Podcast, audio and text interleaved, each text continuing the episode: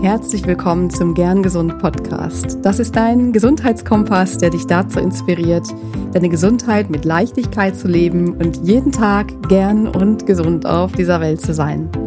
Mein Name ist Dr. Lan Göttinger und ich freue mich, dass du da bist. Schön, dass du reinhörst in den Gern Gesund Podcast. Mein Anliegen mit diesem Podcast ist es, ja, dich zu inspirieren für mehr Gesundheit, für gesunde Gewohnheiten, für alles, was unsere Gesundheit ausmacht. Ähm, Freude, Glück, Liebe, Leichtigkeit und der Weg dorthin. Schön, dass du da bist, ähm, auch wenn du zum ersten Mal da bist. Herzlich willkommen. Wenn du schon länger dabei bist, schön, dass du wieder hier bist. Heute möchte ich über ein Thema sprechen, ähm, ja, das mir sehr am Herzen liegt. Und zwar möchte ich ein bisschen über Yoga sprechen. Zurzeit geht es in dieser Themenrunde um das Thema Yoga, Meditation, Achtsamkeit. Ich werde auch ein bisschen Ayurveda mal mit reinnehmen und da ganz tolle Expertinnen interviewen. Und ähm, ja, heute möchte ich mal so ein bisschen darüber sprechen, warum Yoga eigentlich so toll ist und wie mein Weg dazu Yoga war und wie du mehr Yoga in dein Leben bringen kannst, ohne direkt ähm, ja, Yoga-Fan zu sein oder ohne direkt irgendwie in Yoga-Studio zu gehen oder ähm, direkt Yoga-Übungen zu machen, ähm, wie man sie klassischerweise kennt.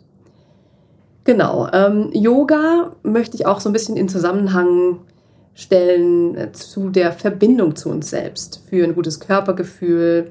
Ich bin selbst Yogalehrerin und ja, wie bin ich überhaupt darauf gekommen, Yogalehrerin zu werden? Ich möchte zeigen, dass Yoga mehr ist als ein Trend und auch welche Formen es von Yoga gibt.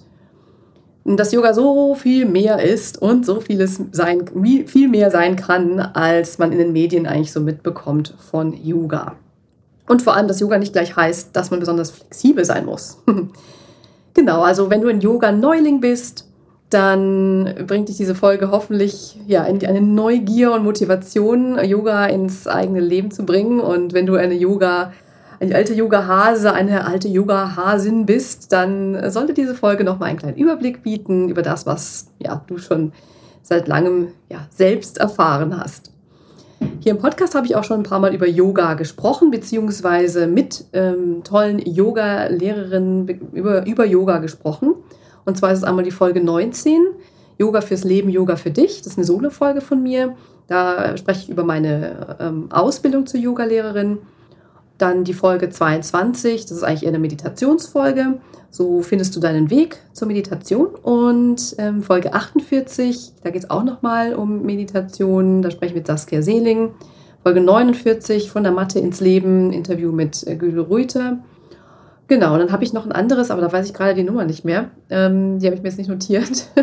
Das ist ein ähm, Interview mit äh, Julie Haubold, ist auch Yogalehrerin. Ähm, genau. Also ja, ich nehme dich jetzt gerne nochmal mit, wie das bei mir mit Yoga anfing. Folge 19 ist ja schon ziemlich lange her.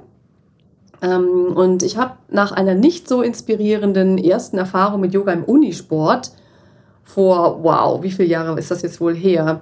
Das muss wahrscheinlich 2000 und, weiß ich schon gar nicht mehr, drei, vier, 2004 gewesen sein. da habe ich zwei Jahre später in einem Yoga-Studio dann mit einer Freundin zusammen meine Yoga-Reise dann wirklich erst begonnen. Und ja, ich war direkt begeistert. Ich habe damit bis dahin wenig Kontakt gehabt zum Yoga, geschweige denn irgendwie Meditation oder Spiritualität in irgendeiner Art. Und Om zu chanten war für mich am Anfang auch immer noch ziemlich fremd. Aber ich habe einfach weitergemacht, weil ich es wirklich, ja, weil ich merkte, wie gut es mir tat. Ich bin dann dran geblieben und dachte mir auch immer so, ja gut, ich muss jetzt auch mit der Philosophie mich jetzt nicht vollkommen identifizieren, um Yoga zu mögen oder? Und insofern habe ich dann immer weitergemacht, habe das auch immer eher auf der physischen Ebene gesehen. Natürlich habe ich die Ebene der, des, ja, wie beruhigend das auf mich gewirkt hat, schon bemerkt. Mm, aber ich habe das noch nie so wirklich für mich erforscht, warum das so ist und was es für Benefits grundsätzlich hat. Und dann habe ich mir bei den folgenden Jahren immer mehr ja, eine ziemlich regelmäßige Yoga-Praxis etabliert und habe dann versucht, zweimal in der Woche auf die Matte zu kommen und dann kamen noch so kleine Herausforderungen wie Umzug in eine neue Stadt und neues Yoga-Studio suchen und so weiter. Und ähm, dann bin ich so ein bisschen rausgekommen, habe auch angefangen dann zu arbeiten nach dem Studium. Und ja, wie viele es wahrscheinlich kennen, das bringt natürlich so ein bisschen eine, eine Störung rein in die Routinen, die man bis dahin vielleicht so hatte. habe ich verschiedene Studios ausprobiert, verschiedene Stile ausprobiert und da erstmal, ja, ist mir bewusst geworden, wie viele verschiedene Yoga-Stile es eigentlich gibt und wie unterschiedlich es da praktiziert werden kann. Und dann habe ich mich auch ein bisschen auf die Suche gemacht, was für mich am besten passt. Und gleichzeitig habe ich dann auch durch diesen verschiedenen Input auch auf der spirituellen Ebene begonnen, dass ich langsam so ein Verständnis für Yoga entwickelt habe. Und trotzdem hatte ich manchmal immer noch so ein bisschen, wenn es mir zu mystisch wurde und ich dann nicht mehr ganz mitkam, hat es mich noch ein bisschen abgeschreckt. Aber da kam es immer sehr darauf an, wie die jeweiligen Lehrer das rübergebracht haben. Und da habe ich eben auch festgestellt, wie sehr, ja, nicht nur die unterschiedlichen Yoga-Stile unterrichtet werden, sondern auch, wie sehr das von den Lehrenden abhängt, äh, was dann rüberkommt beim Yoga. Genau, und dann habe ich mich im weiteren Verlauf erst angefangen, wirklich mit, ja, im Bereich der persönlichen Weiterentwicklung ähm, umzuschauen und mich da weiterzubilden, mich da reinzubegeben und mich mehr mit meinem Inneren wirklich zu beschäftigen und auch vielleicht ein bisschen abgedroschen, mich mit dem Sinn des Lebens zu beschäftigen. Und da habe ich dann begonnen, erst die wahre Bandbreite wahrzunehmen. Die Bandbreite davon, was Yoga eben für uns sein kann. Und habe ich mich immer mehr dafür geöffnet, für Spiritualität geöffnet. Also nicht nur im Yoga, sondern grundsätzlich im Leben, meine Spiritualität zu finden. Und ich war nie besonders religiös und da machen wir mal kurz einen kleinen Nebenausflug in die Spiritualität, denn die ist nicht zu verwechseln oder gar gleichzusetzen mit Glauben oder mit Religion. Denn Spiritualität ist nicht irgendwie was, was einem Dogma folgt oder Regeln hat. Und deswegen finde ich es eigentlich sehr schön, Spiritualität ins Leben zu bringen, Spiritualität ins Leben zu lassen. Das ist einfach so ein bisschen die Suche nach dem, oder nee, nicht die Suche unbedingt, sondern die, das Gefühl, mit etwas Größerem verbunden zu sein. Und das geht einfach so weit, dass dieses Größere auch in uns drin ist. Also, dass wir das Größere in uns entdecken und dann in Verbindung gehen mit dem, was ja um uns herum ist. Also, es ist schwierig zu beschreiben. Da finden bestimmt andere, Wort, äh, andere Leute bessere Worte dafür. Nur steht das für mich auch in überhaupt gar keinem Gegensatz zu Naturwissenschaften, zu Medizin oder dergleichen, sondern vielmehr, es steht eigentlich in ganz, ganz engem Verhältnis, denn letztendlich ist unsere gesamte Welt so eine Einheit. Da werde ich nachher auch noch mal kurz darauf eingehen. Genau, also was ist es denn, was Yoga eigentlich für unsere Gesundheit und für unser modernes Leben so besonders und so hilfreich macht? Da möchte ich einmal so ein bisschen dich mitnehmen. Was macht Yoga da eigentlich aus? Ähm, gucken wir uns mal an, wie Yoga eigentlich entstanden ist. Yoga war ganz ursprünglich eben vor allem eine Meditationspraxis. Es war ein Weg oder ist ein Weg ähm, zur Erleuchtung. Die ersten Hinweise, dass es sowas wie Yoga gab, ähm, wurden circa 3000 vor Christus im Industal gefunden. Da gab es so Darstellungen von Menschen Meditationshaltung. Ob es jetzt wirklich Yoga war, in dem Sinne, was praktiziert wurde, das ist offen, das ist nur eine Vermutung. Ähm, aber dann später, in später datierten Nachweisen, zum Beispiel lassen sich die vedischen Schriften finden. Die wurden in Indien zwischen 1500 und 500 vor Christus verfasst. Und das sind die ältesten Texte, die Yoga-ähnliche Praktiken beschreiben. Und also das sind die Rig Veda und die Upanishaden, so heißen die. Das musst du jetzt nicht merken. Aber diese frühen Schriften, die legen den Grundstein für diese ganzen Konzepte philosophischer Art, spiritueller Art, die halt später in den Yogaschulen weiterentwickelt wurden. Und damals waren die größten Unterschiede zu der modernen Yoga-Praxis, wie wir sie heute hier im Westen, wenn man so will, kennen. Ähm, also, dass Yoga auch nicht in der Gruppe unterrichtet wurde. Früher war es ein One-on-One -on -One und ein langer, langer Pfad der ähm, Vorbereitung der verschiedenen Stufen auf diesem Yoga-Weg. Und die Asanas, also diese Yoga-Posen, die wir so kennen, das eigentlich für uns das Yoga so ausmacht hier in der westlichen Welt, das war nicht der Kern des Yoga, sondern vor allem die Meditationspraxis und dieser Weg, sagen wir mal, die Erleuchtung zu erlangen. Also Yoga sollte als Weg dienen oder als Gesamtkonzept dienen, erleuchtet zu werden. Das heißt, einen Weg aus dem Leid des Lebens ähm, zu finden und zur Erkenntnis, dass ein Leben in Freiheit ähm, und in Wohlbefinden möglich ist. Also Freiheit des Geistes und losgelöst von allem, was das Leid auslöst. Also eigentlich im Prinzip schon das, wonach wir Menschen seit Jahrtausenden streben, Glück und Zufriedenheit, Gesundheit, Wohlbefinden, Liebe. Das sind alles Dinge, die haben wir schon vor Tausenden von Jahren verfolgt. Und auch vor Hunderten von Jahren. Die Menschen hatten immer dieselben Sorgen, Ängste, Limitierungen. Und da hat sich heutzutage das einfach nur noch ein bisschen verschoben, in welchen Bereichen das vor allem in der modernen Welt äh, uns äh, ja, Herausforderungen bereitet. Aber Menschen hatten immer mit Herausforderungen zu kämpfen. Und ein ganz großer Teil davon sind im zwischenmenschlichen Bereich und auch Herausforderungen im Innern. Also es war offensichtlich noch nie einfach irgendwie Mensch zu sein, oder? Und gleichzeitig sind wir als Menschen ja mit dem Geschenk ausgestattet, dass wir ein Bewusstsein haben und dass wir Re Selbstreflexion üben können. Also das, was einerseits ein Übel sein kann, dass wir Dinge zerdenken, dass wir innere Widersprüche haben und so weiter. Das ist gleichzeitig ja auch eine Power, die wir für uns nutzen können, dass wir unseren Geist lenken und kennen, dass wir unser Innenleben kennen und beobachten und dass wir unsere Handlungen hinterfragen und überdenken und ändern können und damit zu mehr Wohlbefinden, Gesundheit, Zufriedenheit, Glück und Liebe führen, ähm, kommen können. Genau, und das, was jetzt in unserer Gesellschaft als Yoga angekommen ist, ist eben wirklich nur ein Teil des ganzen Konzepts. Die, ja, die westliche Gesellschaft, wenn man so sagen will, die funktioniert ja viel über den Zugang zur Bewegung, also den Körper. Ja, das funktioniert alles super. Deswegen hat sich dann das auch etabliert in äh, unserer Sozialisierung.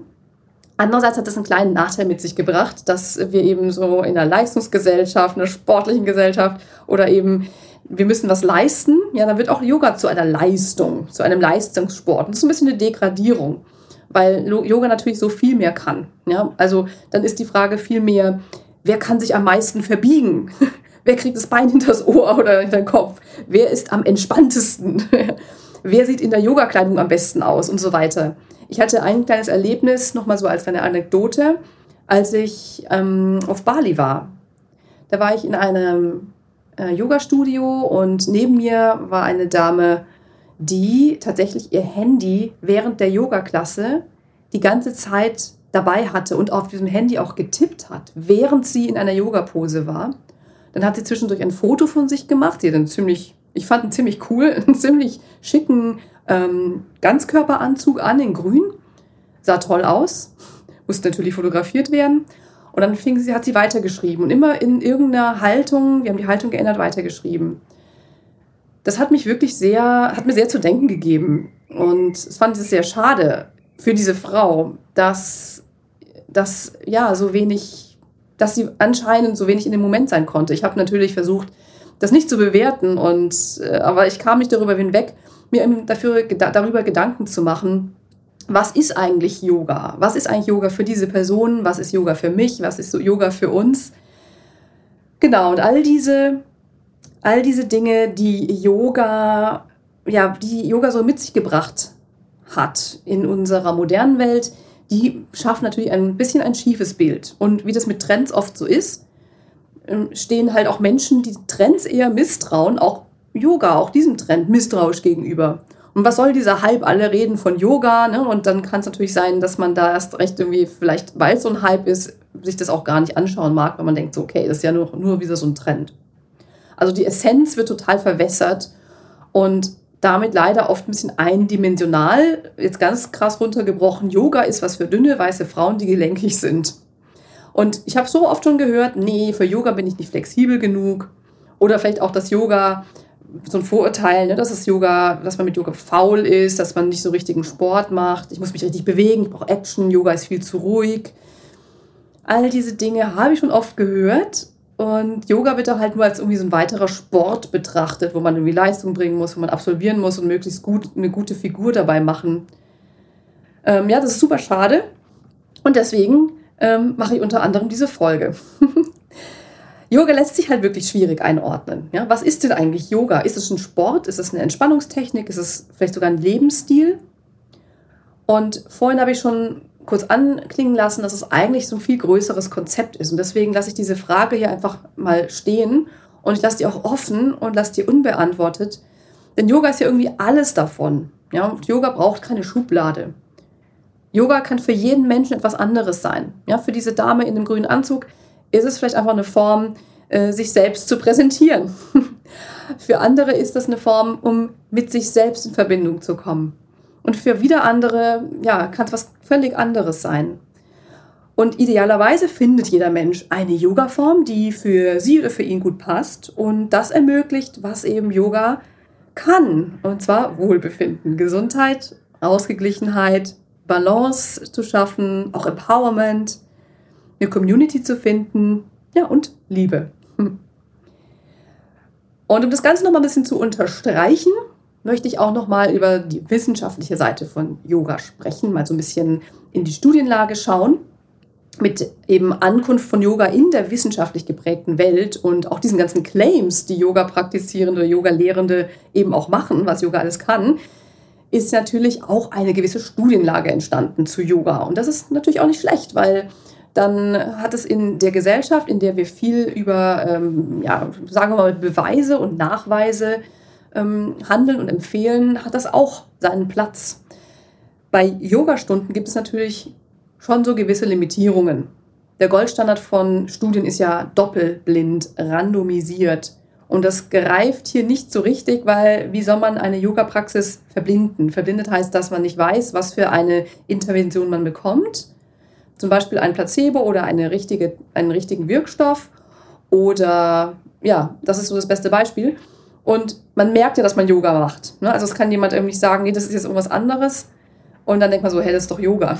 Also es ist schwierig, wirklich ein Placebo-Yoga zu finden. Und deswegen werden die meisten Interventionen zur Wirksamkeit von Yoga mit anderen Praktiken im Vergleich getestet oder mit einer Wartegruppe verglichen, die eben auf eine mögliche Intervention warten und in dieser Erwartungshaltung noch sind. Und da habe ich mal so drei Studien rausgesucht, die so in den letzten paar Jahren ähm, veröffentlicht wurden. Ähm, die erste ist ein Review aus 2019 und die haben geschaut, ob es eine Veränderung von Gehirnstrukturen durch Yoga gibt.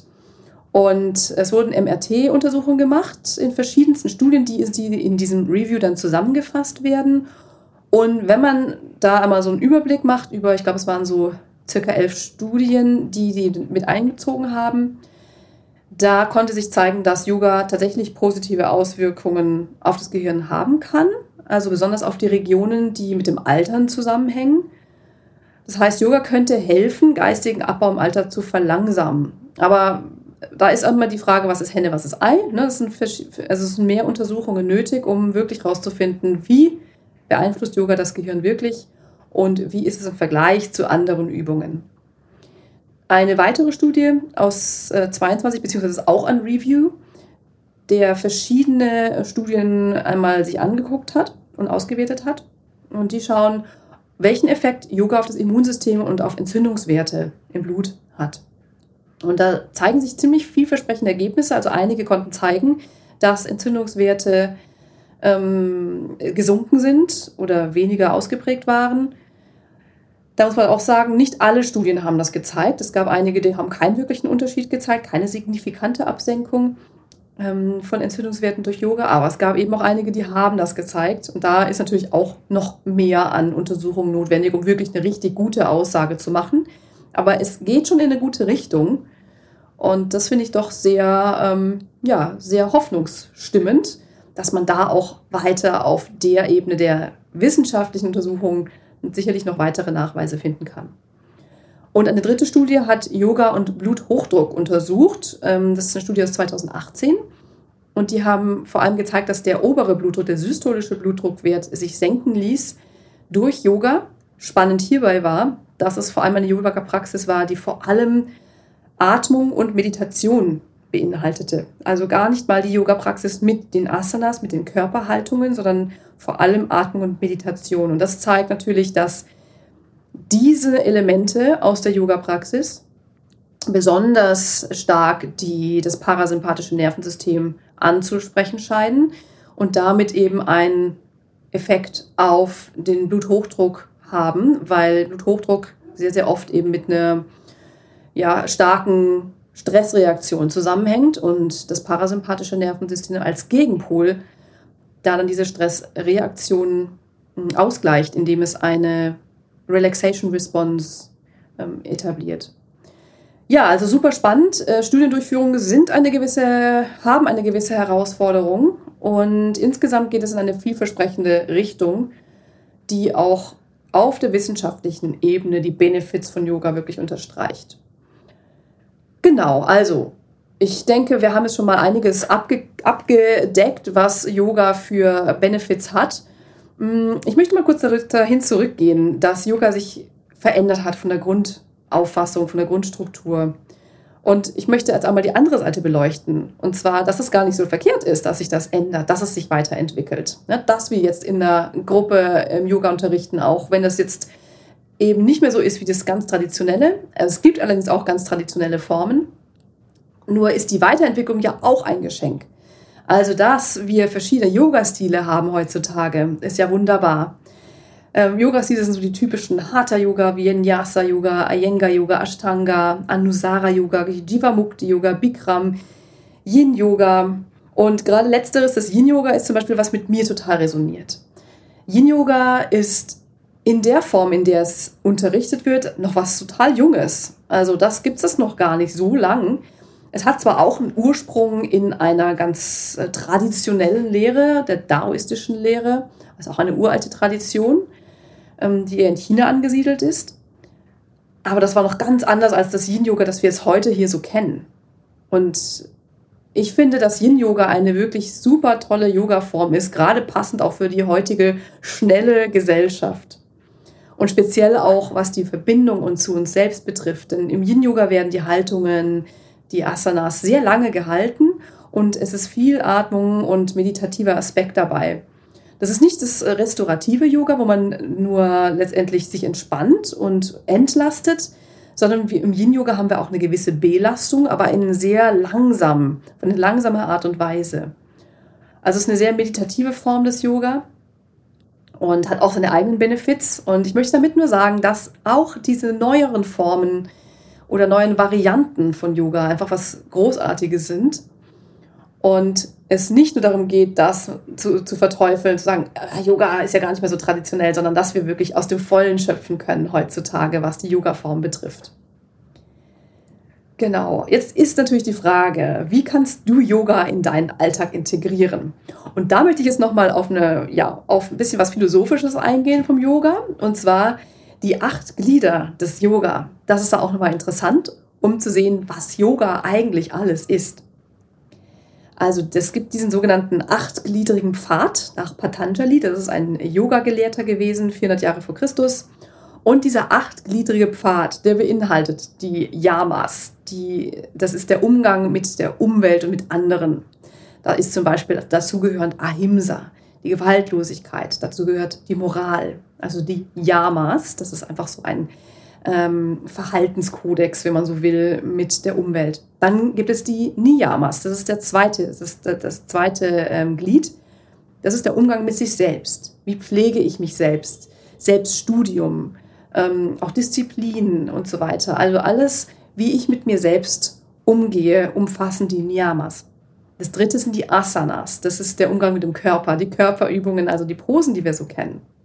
Dann ist das vierte Pranayama, das ist der Umgang mit dem Atem, also Atemübungen. Ähm, wie ähm, kann ich verschiedene Atemübungen durchführen? Das ist schon wirklich das vierte Glied, also schon so ein bisschen fortgeschrittener. Fünftens ist Pratyahara, das ist der Umgang mit den Sinnen, also dass man die Sinne nach innen lenkt, dass man die Aufmerksamkeit ähm, ins Innen bringt. Und dann wird es noch deutlich fortgeschrittener. Also die sechs, die Glieder sechs bis acht sind, ja, die werden schon anspruchsvoller, sage ich mal. Denn da geht es ähm, um den Umgang mit dem Geist im weitesten Sinne. Das sechste ist Dharana, das heißt Konzentration. Das ist eine Meditation mit Fokus. Das siebte ist Dhyana. Das ist eine Meditation in Versenkung und Ruhen des Geistes. Achtens heißt Samadhi, das ist das Höchste, das ist die innere Freiheit, das reine Bewusstsein, die Erkenntnis des Allwissens, das Gefühl des Einseins mit allem. Also das ist im Prinzip diese Erleuchtung, wenn man so will. Und all diese Pfade, ja, die sind natürlich äh, mit ihren eigenen Herausforderungen und äh, Schwierigkeiten belegt. Und ähm, aber was ich dir vor allem damit zeigen möchte, ist, dass Yoga so vielfältig ist. Also du praktizierst auch schon Yoga, indem du Satya praktizierst. Das ist ein Yama. Das heißt, dass du ehrlich bist und wahrhaftig bist in deiner Außenwelt. Oder auch Saucha, das ist ein Niyama. Saucha heißt, dass du deinen Körper pflegst und deinem Körper Bewegung schenkst, gute Nahrung schenkst. Oder auch eine Runde Selbstreflexion übst im Journaling. Das heißt dann Svadhyaya, das ist das Selbststudium, das gehört auch zu den Niyamas. Also, was ich dir damit sagen möchte, ist, was du in deinem Alltag machst und ist es noch, sind es noch so kleine Dinge für, ja, für dein authentisches Sein, für deine Selbstfürsorge. All das ist auch schon im Yoga verankert. Und deswegen ist es, ja, kannst du mit solchen Dingen auch schon mehr Yoga in dein Leben bringen. Und da möchte ich jetzt einmal zur Essenz kommen von Yoga. Im Yoga sind Körper und Geist eine Entität. Ja, ich spreche zwar auch immer von über beides in einer getrennten Form, aber vor allem deshalb, weil in unserer Gesellschaft diese Trennung eben leider vorhanden ist.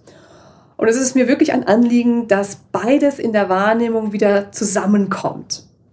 Dass das Yoga, das kommt, das heißt Einigkeit, Einheit, Harmonie. Und wenn wir Yoga üben, helfen wir uns selbst, diese Einheit wieder zu spüren.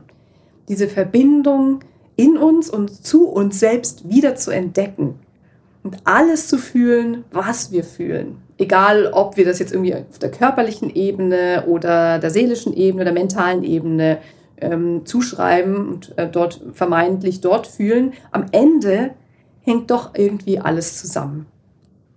Also Yoga hilft uns dabei, uns von diesem ja, mehr äh, dualen Konzept zu lösen und gleichzeitig uns wieder als Ganzes zu begreifen und zu erleben. Und das ist doch wunderbar, oder? und ich hoffe, das hat vielleicht in dir ein bisschen den Yoga-Funken entzündet. Vielleicht die eine oder andere, das eine oder andere Vorurteil von Yoga irgendwie widerlegt und dich vielleicht auch neugierig, neugierig gemacht, mal weiter da in Yoga, in die Yoga-Philosophie zu schauen oder vielleicht auch dein Yoga-Feuer neu entfacht hat.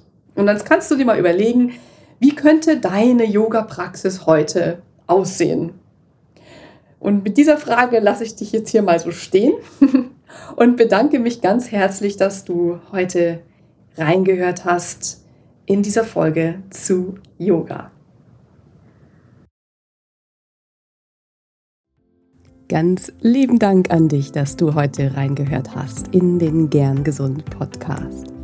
Was gibt es denn aktuell noch, was du tun kannst, um deine Gesundheit mit Leichtigkeit zu leben? Gerne unterstütze ich dich mit meinem 5-Tage Health Flow. Fünf Tage lang bekommst du eine E-Mail von mir mit Ideen, Impulsen und Übungen, um direkt ins Tun zu kommen.